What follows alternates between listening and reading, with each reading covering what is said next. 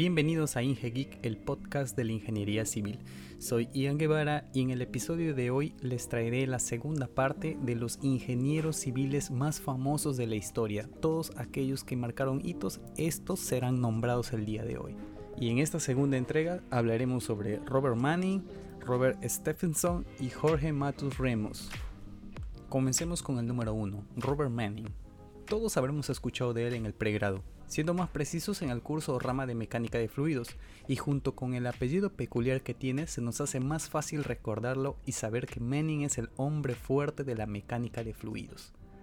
Robert Manning viene del país de los gnomos, nació en Irlanda, Normandía, en 1816, y el más grande logro que alcanzó y por el cual se establece en la lista de los mejores ingenieros civiles de la historia es que creó la fórmula de Manning, y obviamente si tú creas algo tienes todo el derecho de ponerle tu apellido. Y literal eso es lo que hizo Robert. Desde que entró a la universidad tuvo afición por la mecánica de fluidos y el comportamiento que ésta pues traía consigo en su estudio. Precisamente esta rama era con la que más afinidad tenía y a la que dedicó su vida en sus investigaciones. Manning, antes de ser la eminencia que todos conocemos gracias a los libros, tuvo que escalar paso a paso para poder llegar al éxito y es a la edad de 30 años donde a base de esfuerzo y haberse convertido en un experto en mecánica de fluidos, es en donde se le ofrece pertenecer a la División de Drenaje Urbano de Obras Públicas de su ciudad, trabajo que le calzó a la perfección puesto que rápidamente pudo ascender a puestos más relevantes dentro de la línea de carrera que le ofrecían en obras públicas. Tiempo después le asignaron el cargo de dibujante de planos. Sí, todos comenzamos por ahí, específicamente de los detalles de las instalaciones de agua y desagüe, su mayor virtud, ya que observaban que el joven tenía un interesante potencial. Debido a la productividad que ofrecía Manning, la entidad le otorgó un nuevo cargo, ser el asistente del ingeniero Samuel Roberts, que en ese entonces era el jefe del área de drenaje de obras públicas. Todo un reto para Manning, pero que sin duda alguna podía ser para mejor. No es hasta que a sus 32 años, en el año 1848, solo a dos años en su estancia en la entidad de su localidad, le propusieron ascender de puesto ya que consideraban que Manning tenía mucho talento, y es así como se convirtió en el ingeniero de distrito, puesto que estuvo alrededor de 7 años a cargo, pero sin descuidar sus estudios o investigaciones que de manera paralela lo hacía. En el mismo año, bueno, pasando ya 7 años, 1855, en donde Manning descubre una pasión más en su vida, la hidráulica. Muchos historiadores dan por hecho que la lectura del libro Taité de Hydraulique, bueno, no sé si estará bien hablado en francés o bien pronunciado en francés, dieron riendas sueltas a su interés por la hidráulica, que lo único que hizo fue adentrarse más en el ámbito de los fluidos. Dentro de sus más grandes aportes están las evaluaciones que hizo a las siguientes fórmulas de la época, a la fórmula de Dubois, A.L. Wayne, Weisbach, Bennett, Neville, la fórmula de Darcy, Gangiljet Cutter. De esta manera encontró un valor principal según las siete velocidades correspondientes a cada ecuación y generó su famosa fórmula, la fórmula de Manning. A los 73 años ya, ya muy mayor, pero ya consolidado como uno de los mejores ingenieros civiles de la época, da a conocer su fórmula al Instituto de Ingenieros Civiles de su país, en Irlanda. Lamentablemente por temas burocráticos o netamente personales entre Robert y los que componían el instituto, su fórmula vio la luz al mundo entero en 1891, luego de tres años de haberla presentado. Lo que ocurrió después fueron cosas que la propia vida te da como enseñanza. Resulta que luego de haberse hecho pública ya su fórmula, Manning aún no se sentía satisfecho por la misma, ya que para la época eran muy difíciles hacer cálculos de raíz cúbica de algún número. Para nosotros, en la actualidad con el uso de una calculadora es lo más normal. Y además, elevar al cuadrado dicho número sumando todo esto a la fórmula era dimensionalmente incorrecta, un verdadero dolor de cabeza para Robert Manning sin presagiar que su muerte llegaría pronto. Pero la vida fue justa con él, y tiempo antes de fallecer logra equilibrar su ecuación y hacerla dimensionalmente. Una vez más, nos damos cuenta que los grandes ingenieros civiles que marcaron época fueron los que se dedicaron a descubrir más de esta carrera que en esos tiempos era virgen, entre comillas, por las múltiples ramas que ésta tenía y por lo poco que se sabía. Manning dio su vida a la mecánica de fluidos y a la hidráulica después, para que nosotros podamos resolver los problemas cotidianos de caudales de manera fácil y directa. Ahora hablemos de Robert Stephenson. Pues parece que este podcast es de los Roberts, que más allá de la coincidencia de sus nombres, los hitos que marcaron dejaron huella en la humanidad y en la ingeniería civil. Robert Stephenson fue un ingeniero civil inglés que nació en 1803 en Wellington, Quay, Inglaterra. Es de los pocos ingenieros civiles históricos que vienen a ser de segunda generación, o sea, hijos de otros ingenieros civiles.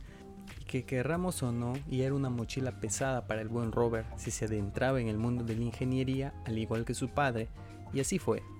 Hablando de su padre, fue el ingeniero de ferrocarriles y locomotoras George Stephenson, muy famoso en su época por construir la primera línea de ferrocarriles del mundo y que gracias a él se empezó a utilizar las locomotoras a vapor, la revolución industrial en su máximo esplendor. Entonces, Robert Stephenson la tenía muy difícil, por decirlo así. Superar a su padre debió haber sido el reto de su vida, ya que se ven muchos casos de hijos que no llegan a cubrir las expectativas que la gente pone en ellos por ser hijos de tal o cual. Robert se educó en Newcastle y poco a poco iba surgiendo su propio camino como profesor en universidades, una especie de ayudantía. Muy joven aún, siente que está bien lo que hace, pero tenía en mente nuevos retos como ingeniero civil. Es entonces que decide ir por el origen de su estirpe, los proyectos ferroviarios de la mano de su padre. Él quería seguir el negocio y superar a su padre. Así fue como de muy joven, a sus 20 años, tuvo sus primeros dos grandes proyectos, ya que ayudó a su padre a crear la línea de Stockton en Darlington, aplicando todos sus conocimientos adquiridos en la universidad. Privilegio que se dio por ser hijo del mayor exponente de ferrocarriles, ya que la mayoría de todos nosotros a los 20 años aún seguíamos en el pregrado y recién mirábamos cursos de carrera. Ese mismo año, por propia iniciativa, le comenta a su padre que tiene la intención de crear su empresa de construcción de locomotoras. Era muy joven Stephenson, situación que sorprendió y alegró a su padre a la misma vez ya que la iniciativa de su hijo era realmente arriesgada pero muy madura. Ya se estaba dando indicios que el pequeño Robert iba a superar a su padre, aunque sea por el inicio, y así es como se creó Robert Stephenson and Company. Este joven había superado las expectativas, fue de los pioneros en diseñar y crear un buen porcentaje de las primeras locomotoras de la época, haciendo grandes negocios con importantes firmas de la época, haciendo la dupla con su padre, ya que él se encargaba de las líneas ferroviarias y el hijo, Robert, se encargaba de las locomotoras, una época dorada para la familia Stephenson. En 1833, a sus 30 años, obtuvo el puesto de ingeniero jefe de la London and Birmingham Railway, la primera línea ferroviaria que entró a Londres, pero hasta ahora nos preguntamos, ¿qué hizo Robert Stephenson para ser uno de los mejores ingenieros civiles? Solo estamos hablando de locomotoras. Independientemente de su clara juventud y su gran habilidad por los negocios, el joven Stephenson, a base de la experiencia adquirida en su empresa de locomotoras, tomó nuevos rumbos como cualquier joven y como se mencionó líneas arribas, fue el jefe de una línea ferroviaria, por lo que el diseño de la vía debía ser íntegramente supervisada por él. Es allí donde arrancan sus logros y el merecido reconocimiento. En este proyecto se presentó grandes desafíos para la ingeniería civil de la época, el de los más tediosos fue el túnel Kilpsey. Dicha obra se concluyó al 100% bajo la supervisión de Stephenson, y siendo él responsable directo de dicho túnel, así como de crear un sistema para que las locomotoras puedan subir una pendiente muy accidentada, que en ese entonces hacía imposible la subida de las locomotoras de la época, logrando resolver uno de los más grandes retos para su carrera y para la ingeniería civil, justificando la poca tecnología de la época, teniendo en cuenta además que para que la obra se complete a la perfección se tuvieron que demorar 5 años en acabarla, un montón de tiempo a comparación de estos tiempos, valga la redundancia. Luego de tremenda hazaña en el proyecto, el mundo lo reconoció internacionalmente como un experto en cuestiones ferroviarias a sus 35 años. Realmente increíble. Esto significó que requieran sus servicios por todo el mundo debido a sus buenas actuaciones y las obras en donde tuvo incidencia directa, por citar solo tres, fue la construcción del ferrocarril del Gard de Becaure de Alès en Francia. Bueno, mi francés es un, caso. Asesor también fue asesor en la construcción de la línea Vizcaya-Madrid en España y también fue eh, asesor en la construcción de la línea Orleans a Tours en Francia. Su nombre ya era eminencia en su tema, en su rama, en su especialidad entonces otros estados mostraron interés en él. Claro ejemplo el de Suiza que en 1850 fue encargado de dar dictámenes para la red ferroviaria de dicho país. Stephenson ya imponía experiencia y a sus 47 años y era el mejor en su ámbito. La revolución industrial fue su época y él nació para esta época. Los ferrocarriles eran su tema a tratar y no había alguien en el mundo que podía dudar de su sapiencia a tal punto que su legado llegó hasta Egipto, construyendo el famoso ferrocarril del Cairo. Realmente este señor pasó, a ser, pasó de ser el Golden Boy a una eminencia viviente. Y es que tras pasar fronteras en una actualidad como aquella, donde no existía pues la globalización que hoy se tiene, realmente es eh, digno de admirar. Yo no me imagino ahora con los medios que se tienen, eh, no sé, sonar o, o que sepan de mi existencia en Egipto, por decirlo así. Aunque bueno, soñar no cuesta nada. La cosa no terminó ahí. Como todo en esta vida, tuvo que adaptarse a los nuevos estándares y no le bastó de ser el maestro de los ferrocarriles, sino que también se adentró al mundo de los puentes. Y así, bajo el aval de ser el mejor de los en ferrocarriles, la gente apostó por él para la construcción de numerosos puentes. Tres ejemplos de ellos, el High Level, el puente Britannia, el puente Conway. Todos estos en su querida Inglaterra. Pero todo esto tenía un fuerte motivo y un gran propósito, quería aprovechar la experiencia obtenida en la creación de estos puentes para hallarse con la experiencia suficiente para crear viaductos. Robert sabía que el cielo era el límite y no paró en su camino y se llenaba de nuevos retos todos los años. Quería que su nombre sea recordado y lo logró. Pero no todos fueron éxitos. Ya dicen que para que una persona tenga éxito en la vida debe conocer el fracaso y aprender de este. Y así fue como sucedió. Robert aprendió a la mala sobre diseño y construcción de puentes y que fue partícipe en lo que se llamó el desastre del puente T. Este se hundió mientras lo cruzaba un tren. Curiosamente parecía una crónica de muerte anunciada, ya que al ser de los primeros puentes que Stephenson construía, fue duramente criticado por los expertos en puentes en cuanto al material que se utilizaba. Una falla que seguramente quedó grabada en la memoria de Robert, Quizá este hecho fue lo que aceleró sus preocupaciones o cargo de conciencia que hizo que dejara su legado en la historia. Curiosamente, al igual que Manning, Stephenson murió muy joven, realmente muy joven. 55 años es nada para un hombre que a lo largo de su vida solo se dedicó a crear y mejorar el legado de su padre. Hasta su muerte fue miembro del Parlamento de Whitby, comisario de la Comisión Metropolitana de Alcantarillado y presidente de la Institución de Ingenieros Civiles hasta 1857. En resumen, hablamos de una eminencia que se nos fue muy pronto, bueno, en su época. Ahora hablaremos sobre datos curiosos de Robert Stephenson, porque como sabremos, eh, eran ingenieros civiles pero también eran personas. En la época de Stephenson fue una época dorada. Realmente nacieron grandes ingenieros que lastimosamente son incomparables en la actualidad y eso que hay mayor difusión. Curiosamente nuestro personaje Robert tenía un rival, de aquellos que se odiaban por sus egos y conocimiento. Como bueno, eso es pan de cada día en la ingeniería. Se trata de Isambard Kingdom Brunel, otro crack, literal. Él era más loco.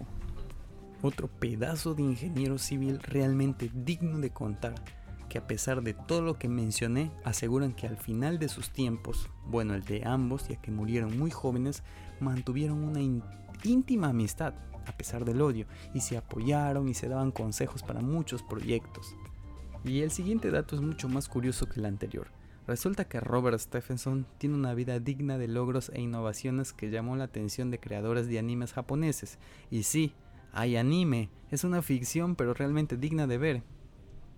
¿Te imaginas tener un anime siendo ingeniero civil? Es increíble. Obviamente estamos hablando de una ficción, pero realmente digna de ver. Y como otro datito más, es el anime más caro de la historia por sus efectos y por su tiempo. El anime se llama Steam Boy. Eh, todos deberían verlo realmente. Y me parece muy curioso que uno de las grandes mentes de la ingeniería civil de la historia tenga un anime. Pero bueno, son cositas que le sucedió al gran Robert. Eh, otro dato más es que realmente sigo pensando y seguiré pensando que para que una población crezca, se metropolice, necesita de ingenieros, ingenieros capacitados y amantes de lo que hacen. Y qué mejor que incentivar a la niñez con animes sobre la vida de estos ingenieros. Si yo, si lo hubiera sabido en mi época de chaval, vamos a decirlo así, claramente me hubiera encantado de ver este anime y con más ansias de descubrir el mundo de la ingeniería que hoy en día es lo mío. Ojalá alguna vez todos los grandes ingenieros civiles de la historia tengan su propio anime. Realmente todo un éxito y para conmemorar a una mente brillante. Y el último, el número 3, es Jorge Matute Remus. Existen ingenieros que tal vez no tuvieron una carrera muy mediática, como de los que anteriormente he mencionado, pero sin embargo en silencio hicieron obras que realmente valen la pena transmitir a las nuevas generaciones y hacer saber quiénes eran los autores. Pues así conocí la historia del ingeniero Jorge Matute, que llevaba una vida normal, era un ingeniero civil y catedrático. La obra que lo catapultó a la historia fue denominada Hazaña con mayúscula porque se lo merece. Además que el precio de dicha hazaña es algo irrisorio a la actualidad por grandes montos que se manejan para hacer obras con menos inventiva y más de lo mismo. Realmente comprendí que la ingeniería utilizada con total profesionalismo y con los costes reales hacen que la ingeniería y su invención no tiene por qué ser cara. Claro que no. Hablemos entonces de nuestro personaje. Jorge Matute nació el 17 de febrero de 1912 en Guadalajara, México. Es el primer latino que hacemos mención en este podcast y realmente es un honor que latinos también hayamos marcado diferencia en la carrera mucho más en una época en donde nos hemos quedado atrasados y conformados con lo que ya se tiene, el del estudio de los grandes exponentes, y se necesita de nuevos nombres en esta edad moderna. Realmente pienso que es así. Como cualquier niño mexicano promedio, vamos a decirlo así, sin ser un poquito despectivo, tuvo una educación de acorde a lo que se vivía en su país, fiel reflejo de lo que hoy es la educación en América Latina. Ya sacarán ustedes sus propias conclusiones. O bueno, eso es lo que cuentan los historiadores. Dicha educación no le habrá dotado de intelecto en su niñez, pero sí lo formó de valores y virtudes, características por las cuales el ingeniero Jorge fue muy reconocido. No se sabe mucho de sus estudios universitarios, quizá fueron en su natal México, y por ello por el lamentable prejuicio fue que muchas veces las obras que él proyectaba y daba a conocer eran catalogadas de absurdas o simplemente no creían en él porque no era un ingeniero con estudios en el extranjero. Típico flagelo que se vive hasta la actualidad. Pues bien, antes de comenzar a narrar del cómo surgió el problema que terminó en hazaña del edificio de Telmex, empezaré contando que el ingeniero Jorge Matute fue realmente un profesional adelantado a su época y que para este servidor no solo hizo una hazaña, hizo varias que a la actualidad México le agradece y es punto de partida para múltiples reuniones entre sus autoridades para debatir la solución a diversos problemas de ingeniería entre lo que lo destacan fue que construyó un carril subterráneo que fue utilizado 20 años después. También creó el sistema hidráulico que todavía que surte agua del lago de Chapala en Guadalajara. También ordenó las rutas de transporte urbano y la más grande hazaña de ingeniería civil de su época en Guadalajara, que a continuación contaré.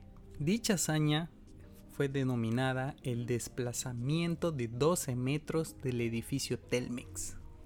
Todo surge en el año 1947, quizá por allá por la Segunda Guerra Mundial. Y la ciudad de Guadalajara estaba en crecimiento. Resulta que había una calle, precisamente la Avenida Vallarta, que se volvía angosta porque un edificio se encontraba en medio de la calzada, sí, en medio, entonces el gobierno de Guadalajara propuso extender más la avenida, lo que conllevó a comprar los terrenos o fincas que se encontraban delante. Fue una ardua negociación entre propietarios y autoridades. Comprados los terrenos, había uno en especial que se negaba a vender su terreno ya que consideraba que la construcción de su nuevo predio iba a salir una millonada. Se trataba del edificio y compañía Telmex. Las negociaciones no hicieron efecto, pues mucho tiempo estaban en un tira y afloja mientras la compañía no cedía, y ahí aparece nuestro personaje, el ingeniero Jorge Matute, que en esos tiempos ya era rector de la Universidad de Guadalajara a sus 39 años, y como todo joven en búsqueda de la aventura, propuso a las autoridades la siguiente solución. Si la empresa telefónica no quiere vender su predio, pues movamos el edificio fue considerado loco, criticado por muchos y dado a la locura infinita, el joven ingeniero y rector solo recibió burlas de las autoridades que consideraban que su idea era descabellada, con dos gotitas de locura. Sin embargo, el ingeniero Matute tenía un sustento, pues en sus números, o sea, se dedicó a demostrarles que dicha información podía ser posible. Este joven ingeniero decía a diestra y siniestra que esto era factible, que sí se podía hacer y que crean en él. Y paradójicamente los que tomaron su idea fue la empresa telefónica, ya que el joven ingeniero sustentaba que dicho desplazamiento iba a costar nueve meses menos que la construcción de un nuevo edificio. Un millón de pesos a diferencia de los nueve millones. Pero la empresa sugirió algo, iban a tomar su idea, pero antes iban a traer ingenieros norteamericanos para que corroboren la teoría del ingeniero Jorge Matute. Y al final del día se dio luz verde gracias a la telefónica, ya que ellos decidieron empezar con dicho desplazamiento. Las autoridades, ni sus luces, ni su confianza, ni nada. Esto se ve hasta ahora, y no es nada raro esperar que las autoridades locales inviertan en ideas innovadoras a diferencia de empresas particulares. Es un riesgo, pero así nacen las grandes invenciones. Pues bien, su idea era esta. Vamos a hablar como si fuésemos sido él. Bueno, esto es como mover un carro de ferrocarril. Tenemos que montar el edificio en unos rieles y empujarlo. Y fue lo que se hizo. Y si nos damos cuenta, el ingeniero Matute tuvo que lidiar con un sinfín de prejuicios que a mi parecer podrían ser hasta discriminatorios. No dudo que su idea era muy descabellada, pero esto no era por su idea, era porque el ingeniero Matute no era extranjero, simple y frío. Como anécdota, el ingeniero Matute se sentía tan seguro de lo que iba a hacer que dijo a todos los empleados de la compañía que vayan a trabajar normal que iba a ser un día cualquiera cada vez que entrasen al edificio y para que ellos confieran pidió que su esposa y su hijo se encuentren dentro del edificio mientras se realizaba el desplazamiento a través de rieles. Realmente fantástico, tuvo que poner a la familia para que puedan creer en él. Durante los seis días de desplazamiento, la empresa no dejó de funcionar, hubo atención como cualquier día y el ingeniero se acercaba a lo que iba a ser la hazaña de Guadalajara. Y así fue. Gracias a Dios la precisión del trabajo se hizo de manera perfecta y que ya que, bueno, un mínimo de error arruinaba todo. Si quieren saber la secuencia del desplazamiento lo pueden encontrar en YouTube, pueden colocar su nombre o también pueden dirigirse a nuestro blog a ingegeek.site y tenemos ahí las fotos de cada día y cómo es el desplazamiento de esta estructura. La historia después de lo que ocurrió con su vida ya fue de puros elogios y premios de alta categoría. Incluso llegó a ser alcalde de la ciudad de Guadalajara entre los años 1953 a 1955, justo después del desplazamiento, lo tuvimos en vida hasta el año 2002, muriendo a los 89 años de edad. Estuvo con nosotros en el nuevo milenio y para mí, para este servidor, sí fue condecorado cuando tuvo que serlo. Concluyo este podcast promoviendo la investigación y no hay manera de querer más tu carrera que saber la experiencia y errores de otros profesionales, mucho más si son latinos porque de aquí somos. El ingeniero Matute tuvo que lidiar toda su vida con el prejuicio, con el no puedes, con estás loco y sin embargo cayó bocas, aunque creo que eso poco o nada le importaba.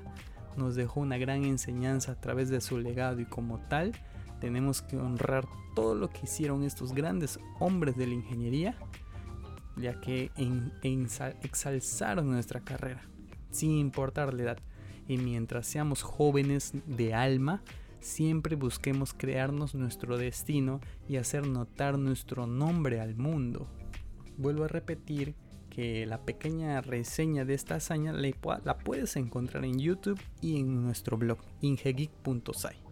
Y con esto concluye el episodio de hoy de los ingenieros civiles eh, que hicieron historia en el mundo dependiendo qué tanto es la acogida de este episodio y del podcast en sí, eh, me plantearé realizar una tercera, una cuarta, una quinta, porque realmente existen muchos profesionales que debemos reconocer y debemos conocer de sus hazañas. Eh, no te olvides que si quieres saber más información sobre ingeniería civil, Tienes nuestro blog ingegeek.site, tienes nuestras redes sociales, ahora estamos en TikTok, subimos contenido diferente en cada red social para ti, para que sepas un poco más de esta hermosa carrera. Yo soy Ian Guevara y recuerda que puedes encontrarnos en tu aplicación de podcast preferida. Búscanos como Ingegeek. Así que nos vemos hasta el próximo episodio.